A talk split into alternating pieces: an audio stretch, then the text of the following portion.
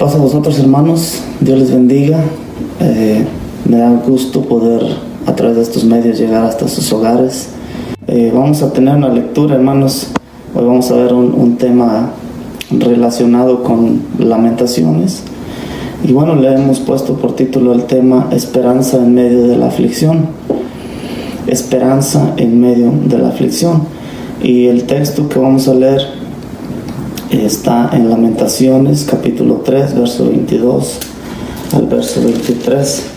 Y dice de esta manera, por la misericordia de Jehová no hemos sido consumidos, porque nunca decayeron sus misericordias. Nuevas son cada mañana.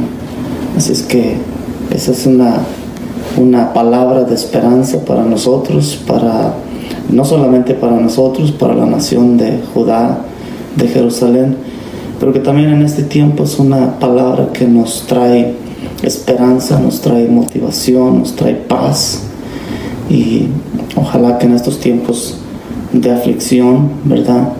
No decaigamos, al contrario, que nos motivemos eh, y podamos seguir hacia adelante. Hay esperanza en medio de la aflicción, hermanos. Vamos a orar y así después meditamos en la palabra. Amado Dios que estás en el cielo, te damos las gracias, Padre, por esta oportunidad que nos prestas de poder, Señor, meditar en tu bendita palabra. Te rogamos, oh Dios, que por favor permitas, oh Dios, que haya un lugar en nuestros corazones, en nuestras mentes, y de esa manera podamos retenerla, podamos vivirla y podamos también compartirla con aquellos que no te conocen, Padre.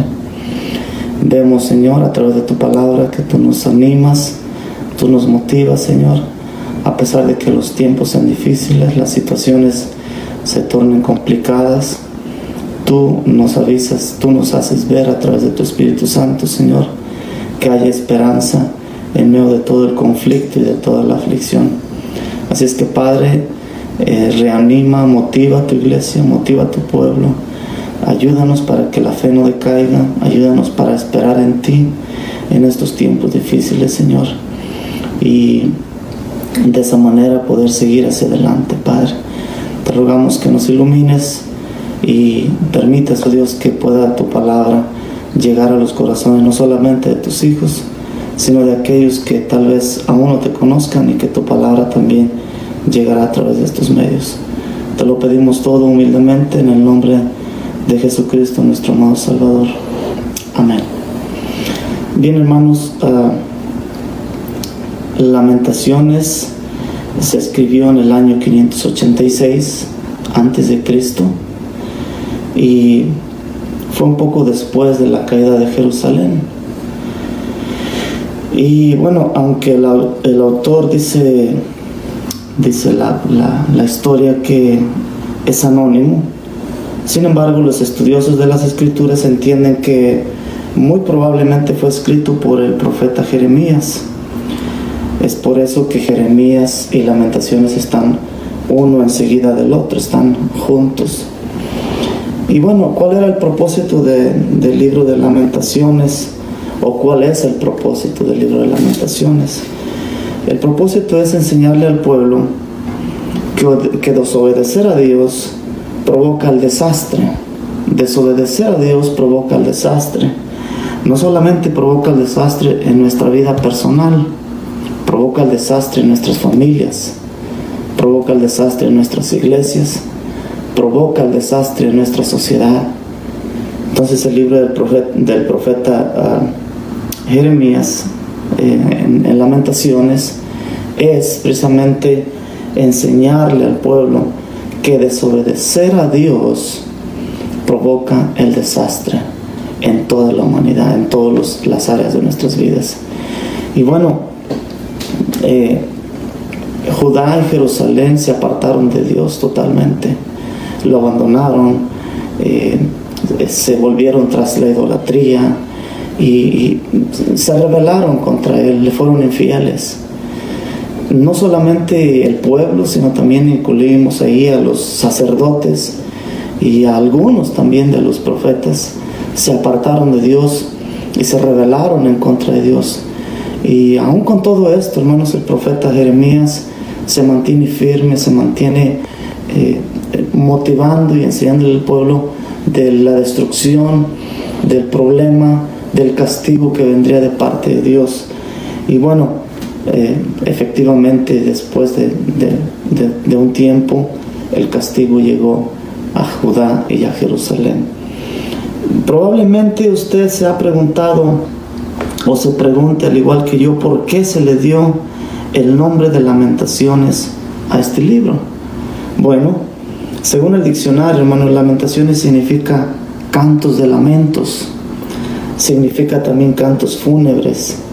Estos describen sin duda la destrucción de Jerusalén y los hechos de estas catástrofes, las hambres que ellos enfrentaron, la sed, las matanzas, los incendios, los saqueos y el destierro forzado que sufrieron sin duda alguna que fue algo muy triste, muy lamentable que el pueblo eh, en sí sufrió y que de alguna manera también Jeremías eh, vivió en carne propia estas, estas ah, tristes eh, catástrofes y destrucciones que el pueblo enfrentó.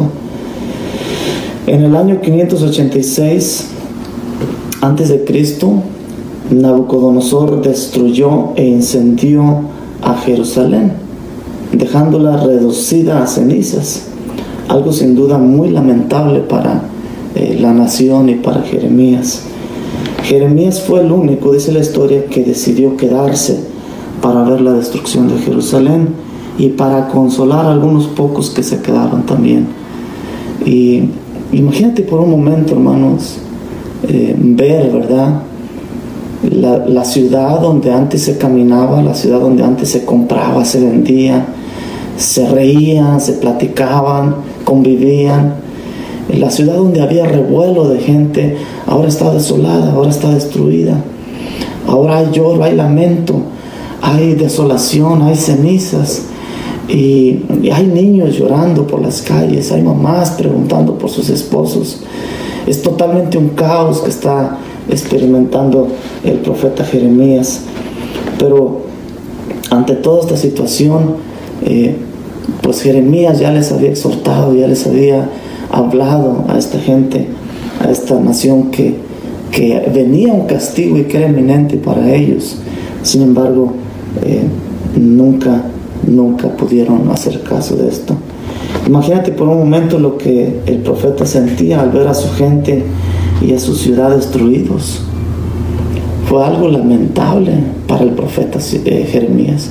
De hecho, el profeta Jeremías se le conoce como el profeta llorón, porque eh, Jeremías lloraba, tenía un sentimiento, era muy sensible a las cosas que miraba no solamente en su persona, sino también en su nación.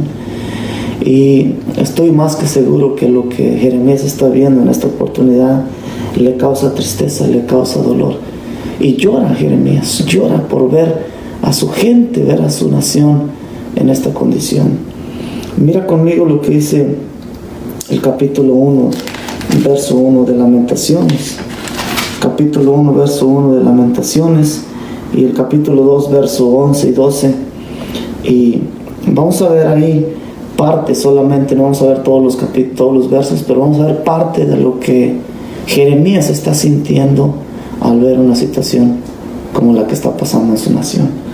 Dice el verso, el verso 1 del capítulo 1 de Lamentaciones, cómo ha quedado, y tiene signos de admiración, cómo ha quedado sola la ciudad populosa. Aquella ciudad que tenía tanta popularidad en aquel entonces, aquella ciudad que, que venían reyes, que, que que era visitada y que era un revuelo de gente y era, bueno, más que nada los que vivimos en la ciudad nos damos una idea, ¿verdad?, de lo que Jeremías está tratando de explicar. En una ciudad cuando eh, hay mucho revuelo, el tráfico, la ciudad, compra, vende, se ríen, comen, cenan, comparten una cosa y otra. Eh, eh, es un revuelo que que cuando de repente se para la ciudad como lo estamos viviendo en estos tiempos, nos cae de admiración. Hoy podemos ver que el tráfico se acabó en la ciudad, la gente no visita más las tiendas, las tiendas cerradas, los restaurantes cerrados también. No es lo mismo que se miraba hace unos meses atrás. Y nos sorprende porque cómo es posible que estemos experimentando o estemos viviendo cosas como estas. Sin embargo, es una realidad la que estamos viviendo. Jeremías se sorprende al ver una ciudad tan populosa totalmente parada. Y no solamente parada, destruida. Y su gente también está sufriendo, su gente está muriendo, su gente está lamentándose por las calles. Es una, es una situación para el profeta muy lamentable. Y se expresa, dice, ¿cómo ha quedado? ¿Cómo ha quedado sola la ciudad populosa? Dice, la grande entre las naciones se ha vuelto como una viuda. Ha quedado sola, como una viuda queda sin marido, en luto, abandonada, sin dirección, sin rumbo, sin saber qué hacer.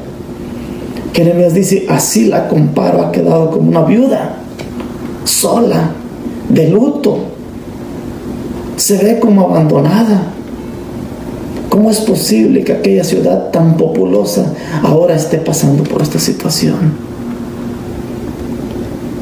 La señora dice, la que antes era como una reina, dice algunas versiones, la señora de provincias ha sido hecha tributaria, ha sido, se ha convertido en sirvienta, se ha convertido en esclava. ¿Cómo es posible?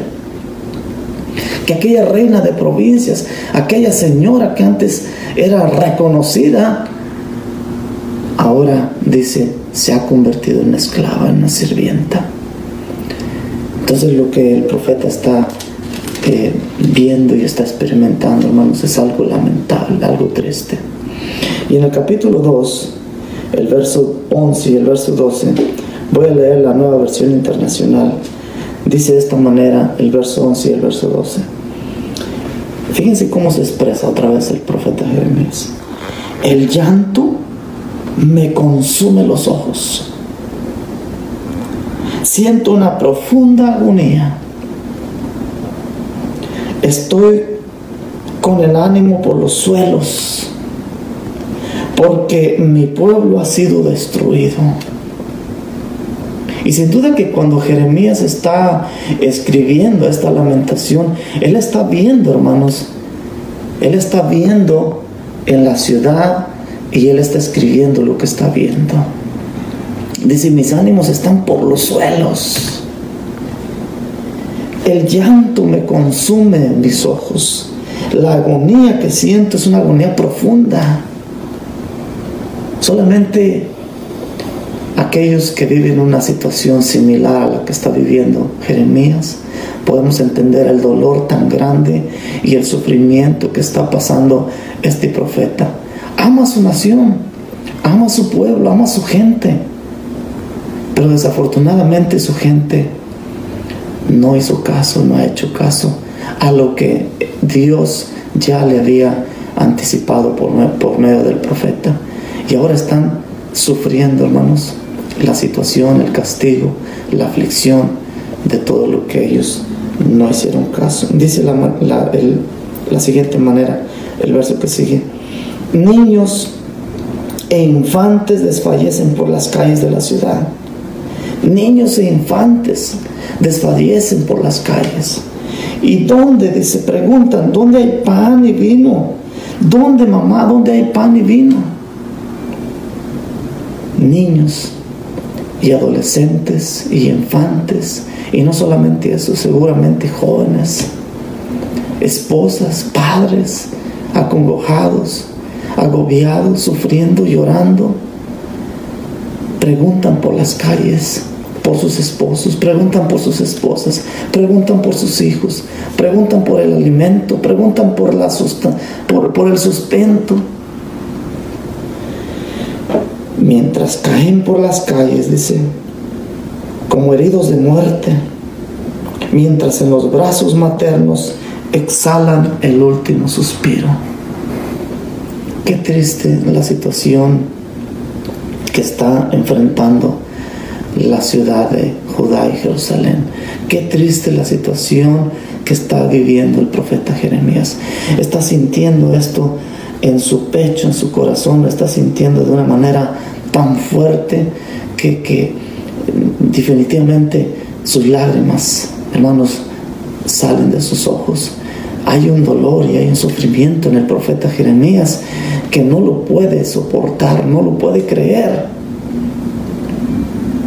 Por más que el profeta les habló, por más que el profeta les advirtió, hermanos. De hecho, dice la historia que fueron 40 años lo que, los que el profeta eh, les predicó. 40 años les predicó, les, les advirtió, les exhortó, hermanos. Sin embargo, aún así no logró convencer a su pueblo sobre los peligros que amenazaban a Jerusalén. Qué triste realidad. Por 40 años el profeta estuvo advirtiéndole a la nación, estuvo predicándole a la nación del peligro y del castigo que vendrían si no se arrepentían, si no se volvían a Dios. Sin embargo, no logró convencerlos. Y es una, es una tristeza, hermanos, porque verdaderamente dice la palabra de Dios en Romanos capítulo 15, verso 4, dice que lo que antes escribió, fue y es para nuestra enseñanza hoy.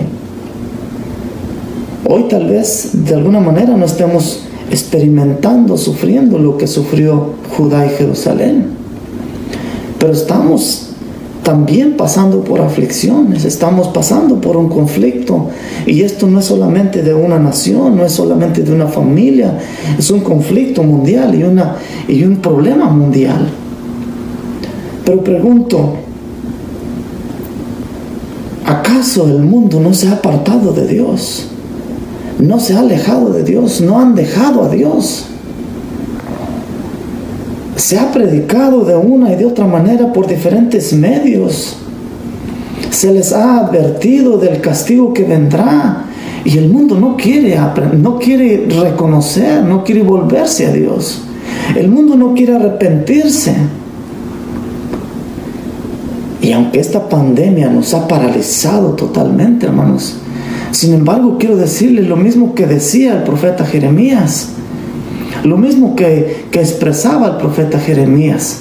En el capítulo 3 decía el profeta Jeremías, por la misericordia de Jehová no hemos sido aún destruidos, aunque no lo merecemos. Porque de alguna manera, no solamente el mundo, sino también las iglesias, hermanos, cuántas predicaciones, cuántas escuelas sabáticas, cuántas exhortaciones.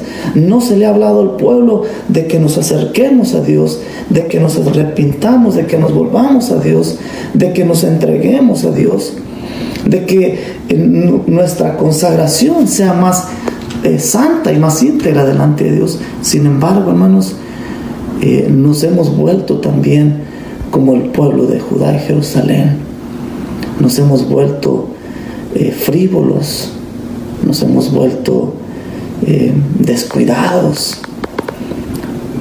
nos hemos revelado de muchas maneras, le hemos fallado al Señor de muchas maneras, le hemos sido infieles a Dios de muchas maneras.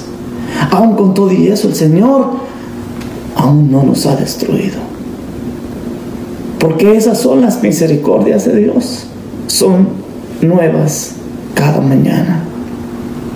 Y por, es, y por su misericordia es que no, no hemos sido destruidos. Jeremías enfrentó muchas dificultades, enfrentó muchos problemas. Incluso dice la historia que su salud se había deteriorado a causa de su preocupación por Jerusalén. Y pregunto aquí, hermanos, ¿cuántos líderes y cuántos pastores no experimentan cosas similares? También su, salud, su físico se deteriora. Cuando ven que el pueblo, hermanos, lejos de consagrarse, cuando ven que el pueblo, lejos de, de buscar a Dios con más pasión, nos alejamos cada vez más de Dios. Nos volvemos más frívolos.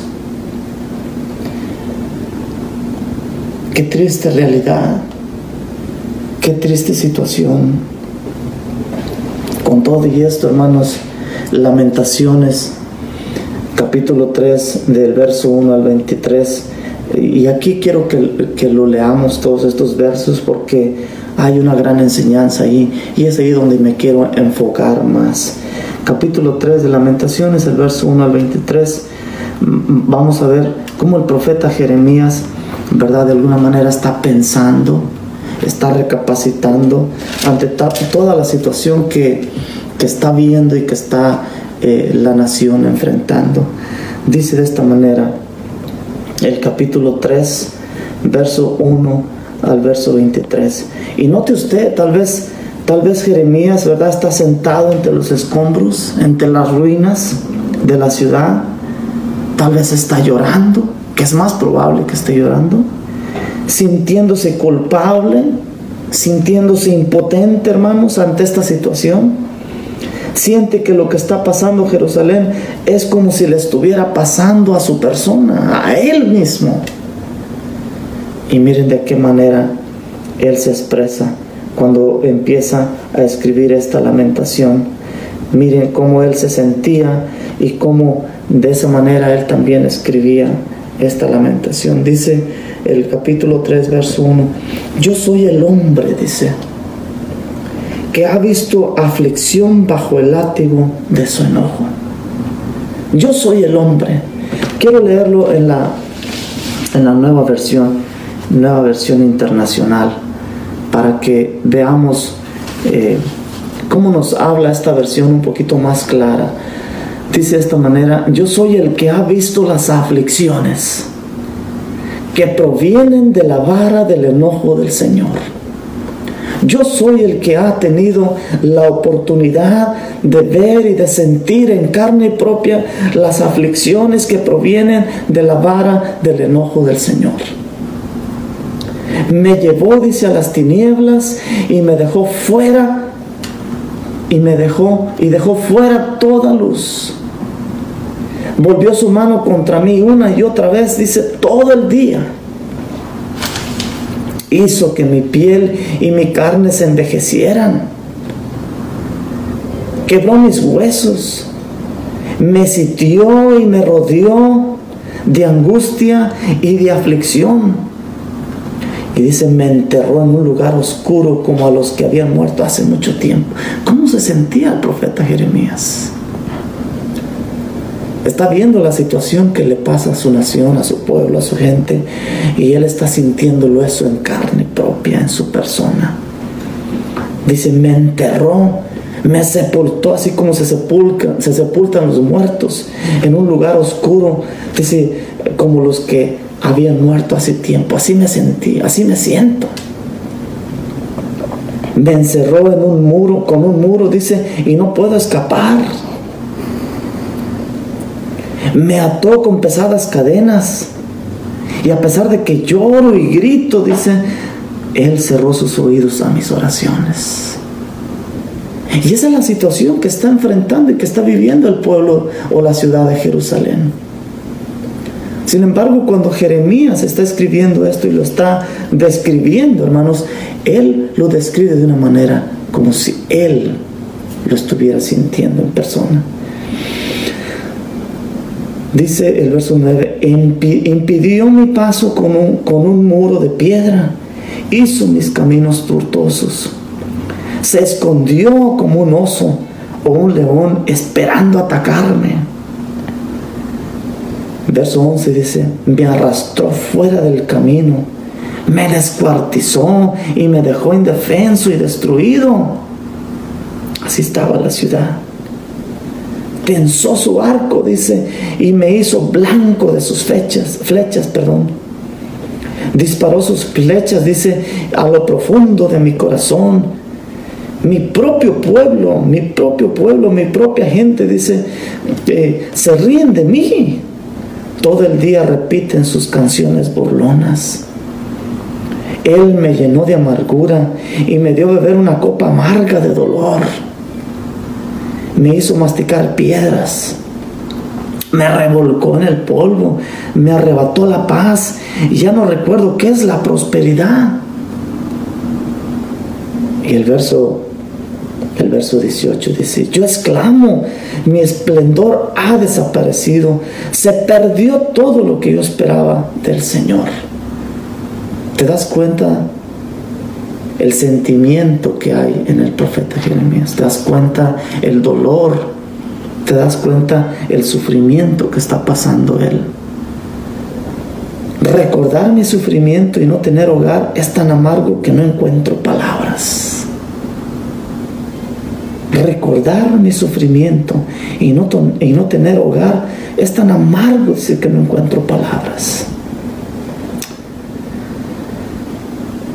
Pero el verso 20 dice, pero siempre tengo presente este terrible tiempo mientras me lamento por mi pérdida. Siempre tengo presente, dice, este terrible tiempo mientras me lamento por mi pérdida. No obstante, aún me atrevo a tener esperanza cuando recuerdo lo siguiente, el verso 22. El fiel amor del Señor nunca se acaba. El fiel amor del Señor nunca se acaba. Y es una realidad, hermanos. El amor del Señor es tan grande, hermanos. El amor del Señor es tan inmenso, hermanos. Claro, su, ira y su coraje también, hermanos, dice la palabra de Dios que Él es lento para la ira y grande en misericordia. Pero cuando también se enoja, su coraje es, es grande. Pero su coraje tiene un límite. Su amor no tiene límites. Su amor es incondicional. Su amor es tan grande y tan inmenso que el profeta lo reconoce y dice, siempre tengo presente este terrible momento. Mientras me lamento por mi pérdida, no obstante, aún me atrevo a tener esperanza. Y es que en la aflicción, hermanos, y es que en el sufrimiento, y es que en una situación como la que está viviendo Jeremías, siempre hay una esperanza. Siempre, hermanos, hay una esperanza. Dice, cuando recuerdo lo siguiente, el verso 22, el fiel amor del Señor nunca se acaba. Sus misericordias jamás terminan. Nunca tienen fecha de caducidad sus misericordias. Todo en esta vida tiene una fecha de caducidad. Las misericordias de Dios no tienen una fecha de caducidad. Siempre son, dice, eternas. Siempre son, jamás terminan. Y quiero decirte, hermanos, quiero decirte en esta, en esta oportunidad que Dios nos permite compartir esta palabra a través de estos medios a pesar de lo que estemos sufriendo, a pesar de la aflicción que estemos pasando, a pesar de las noticias malas que se ven todos los días en la televisión, a pesar de que no se ve para cuándo todavía, a pesar de que todavía dicen que va a tener otra ronda esta situación, a pesar de que eh, no hay comida en la casa, a pesar de que no hay un trabajo, a pesar de que todo se torne difícil, hermanos, quiero decirles que hay una esperanza no todo está perdido.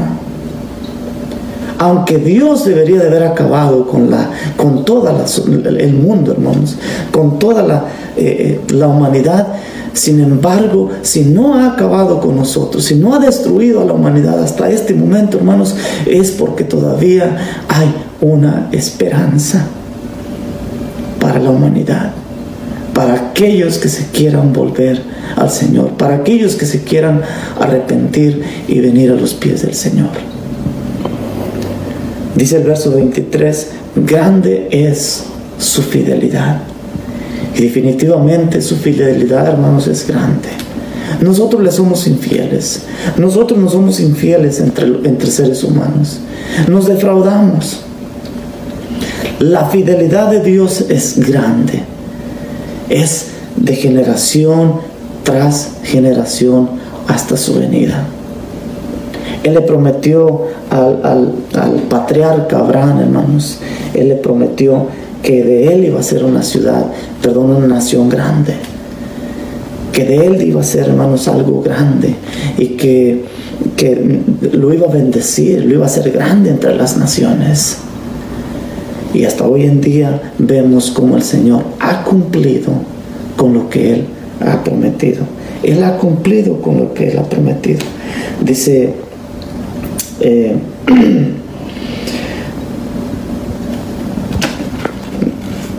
el libro de Números, eh, capítulo 23, verso 19, dice, Dios no es hombre para que mienta, ni hijo de hombre para que se arrepienta. Así es que lo que le prometió Abraham, hermanos, hasta hoy en día el Señor todavía lo sigue cumpliendo y lo seguirá cumpliendo. Y hoy no tienen solamente la bendición eh, Jerusalén, porque ya Jerusalén fue destruida en aquel entonces. Pero hoy, hoy nosotros, hermanos, como, como parte, como descendientes de Abraham, hoy tenemos esa bendición y tenemos esa dicha de decir que el Señor sigue siendo fiel para con nosotros. Él no ha eh, quitado, ¿verdad?, aquella promesa que le hizo Abraham. Todavía su promesa sigue vigente hasta hoy, en este día. Dice el verso 22, quiero leerlo en la, Biblia, dice el verso 22, porque me, me, ah, me importa también esta versión como dice. Dice el verso 22, por la misericordia de Jehová no hemos sido consumidos. Por la misericordia de Jehová no hemos sido consumidos. No es por la ayuda que el gobierno está dando, porque esa no es ayuda. No es por tus habilidades, hermanos, porque nuestras habilidades definitivamente no tienen nada que ver. No es por nuestro dinero, no es por nuestros conocimientos, no es por nuestros contactos que tengamos, no es porque eh, hayamos sido algo, hecho algo bueno, hermanos, porque no, definitivamente no es por eso. Dice la palabra de Dios, es por la misericordia de Jehová solamente, por su misericordia que no hemos sido destruidos. Y es una realidad, porque en aquel entonces Dios hubiera acabado con Jerusalén, totalmente hubiera acabado con ellos. Hubiera totalmente destruido a toda la nación, no hubiera dejado a nadie totalmente vivo. Sin embargo, dejó a algunos todavía vivos porque su misericordia era tan grande y es tan grande, hermanos, que les dio una oportunidad más. Y es, es ahí donde el profeta ve la esperanza, dice, hay una esperanza, que si todavía vemos y nos vemos algunos, es porque Dios su misericordia es muy grande, no nos ha destruido. Por la misericordia de Jehová no hemos sido consumidos, porque nunca decayeron sus misericordias. La palabra misericordia es lo mismo que compasión. Y dice que el diccionario que es la capacidad de sentir la desdicha de los demás y ofrecerles ayuda. Ahora, ¿Ustedes creen que Dios no ve, hermanos, nuestra situación que estamos viviendo en estos tiempos? Sí, Él no solamente la ve, Él también siente dolor, hermanos, porque dice la palabra que cuando nosotros sufrimos, Dios también sufre con nosotros. Cuando nosotros lloramos, Dios también llora con nosotros. Y lo que nosotros estamos pasando, a Dios también le duele. Es por eso que su misericordia y su compasión, hermanos, siempre está dispuesta para ayudarnos, para levantarnos, para darnos otra oportunidad. El Salmo 103, verso 14 dice, porque Él conoce nuestra condición. Se acuerda que somos polvo. Él sabe perfectamente nuestras debilidades. Él sabe nuestras deficiencias. Él conoce, hermanos, que somos carne él conoce que le, le, fallamos a cada momento. Él conoce que somos deficientes en muchas áreas. Aún con todo eso, Él nos sigue dando una oportunidad más. Él nos sigue teniendo paciencia. Nos sigue esperando. Y es por su misericordia, es por su amor que todavía no hemos sido consumidos el verso 23 dice que nuevas son cada mañana. Sus misericordias son nuevas cada mañana. Cada mañana que abrimos nuestros ojos y vemos los primeros rayos del sol, hay una nueva misericordia de parte de Dios para ti y para mí.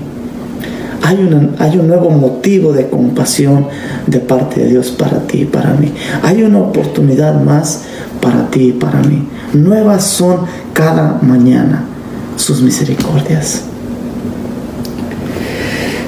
Quiero terminar, hermanos, con hacerles un llamado a todos, hacerles un llamado a que en estos tiempos que estamos viviendo, hermanos, eh, en estos tiempos de aflicción, que de alguna manera esto nos ha pegado a todos y, de alguna manera nos ha afectado a todos, de una o de otra manera nos ha afectado.